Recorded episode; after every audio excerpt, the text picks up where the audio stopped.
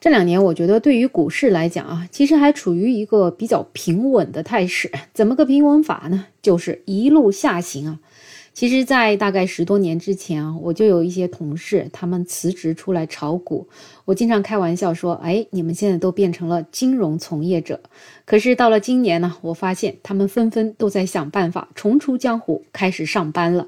那么为什么呀？显然，这个炒股这条路啊，可能已经走不下去了。大多数人这个股票账户的钱啊，真是缩水、缩水再缩水。眼看着再炒下去啊，可能账户里的钱要所剩无几了。最后没办法，只能忍痛割爱呀，赶紧出来上班，至少多挣一分钱是一分钱。无独有偶啊，最近呢，有一位网友啊，他也是留言自己啊，在全职炒股五个月，股市资产缩水接近一半之后呢，这位二十七岁的网友终于意识到是时候重新回到职场了。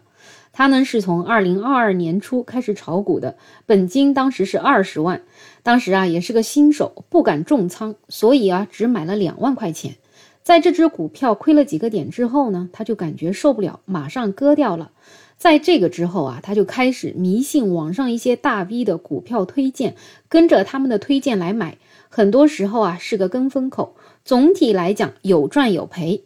自从今年五月份裸辞之后呢，时间呢也就多了起来。他呀就花了四千多块钱报了一个炒股培训班，上了二十多节课，一节课俩小时。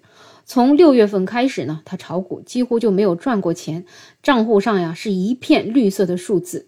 到八月中旬，他已经无法承受炒股的损失了。再到九月，他重新找了工作，也没有那么多时间炒股了，也基本上就清仓了。他算了一下，从五月一号炒股到今天啊，股票账户的亏损率达到了百分之四十八点五三。对于这个网友的遭遇呢，很多网友也是感同身受啊。首先就说到炒股培训来说吧，真的是网上啊，很多很多人都给别人提供炒股培训这样一个服务啊，自己挣得盆满钵满，而其他人呢，真的是赔了夫人又折兵，不光是学费交了，而且啊，在股市上也是一亏再亏。